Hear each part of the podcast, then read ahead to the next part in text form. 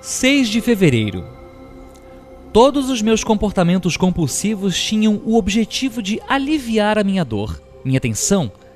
Antes de praticar os 12 passos, eu tinha muitos questionamentos insolúveis, como por que eu tinha nascido naquela família tão disfuncional? Ou porque tantas coisas ruins aconteciam comigo? Ou porque eu nunca conseguia o que queria? Por que as pessoas não funcionavam como eu desejava? Havia tanta frustração e falta de perspectiva de dias melhores que eu enxergava a minha vida cada dia pior.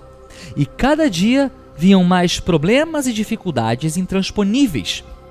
Havia em mim uma total falta de fé que minha vida voltasse a ser ou começasse a ser funcional. Havia falta de fé e muito medo. Eu cheguei mesmo à conclusão de que minha vida não tinha qualquer sentido ou valor. Comecei a frequentar as reuniões e ouvir aquelas pessoas descrevendo exatamente o que eu sentia. E essas pessoas me garantiram que, com os 12 passos, elas conseguiram quebrar o padrão dos vícios. Cada uma com sua maneira, no seu tempo. Eu ia às reuniões e via pessoas sadias, felizes e de bem com suas vidas e até passando por dificuldades maiores do que as minhas. Com certeza, tudo ia ficar bem. Acontece sempre uma mágica que a gente não consegue explicar nas reuniões.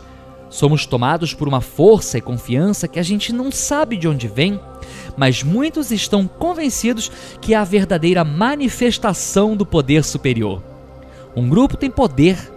Vou aos grupos e recebo esse poder.